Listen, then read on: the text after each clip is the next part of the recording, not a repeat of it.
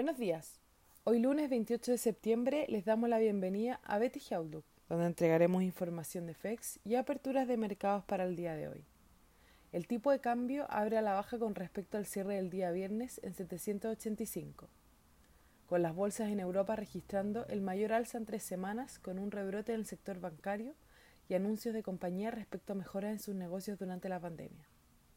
Los futuros americanos avanzan un más 1,2%, mientras que Europa sube un más 2,17% hasta ahora y Asia cerró con ganancias, liderado por el Nikkei con un más 1,32%.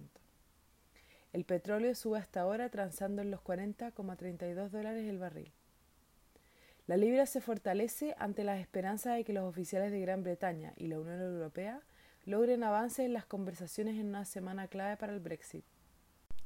El Hong Kong and Shanghai Banking Corporation Limited subió 9% en Londres luego de que el mayor accionista aumentara su participación en una apuesta de que el banco podría volver a pagar dividendos. La industria automotriz también registró retornos positivos luego de que Nissan Motor dijera que espera tener nuevas utilidades el 2021. Mientras que Diageo sube tras comunicar que espera que su negocio mejore a medida que reabran los bares y restaurantes. Los datos económicos también apoyan el sentimiento positivo en los mercados. Durante el fin de semana se conocieron las utilidades industriales de las compañías chinas, las cuales anotaron un alza en agosto por cuarto mes consecutivo. Sin embargo, las tensiones entre Beijing y Washington continúan, luego de que la restricción impuesta por Trump a TikTok fue bloqueada temporalmente por un juez federal, un revés para el gobierno americano y sus preocupaciones sobre la amenaza a la seguridad nacional de la app. En Estados Unidos, hoy se publicará el dato de actividad manufacturera de la Fed de Dallas a las 11.30.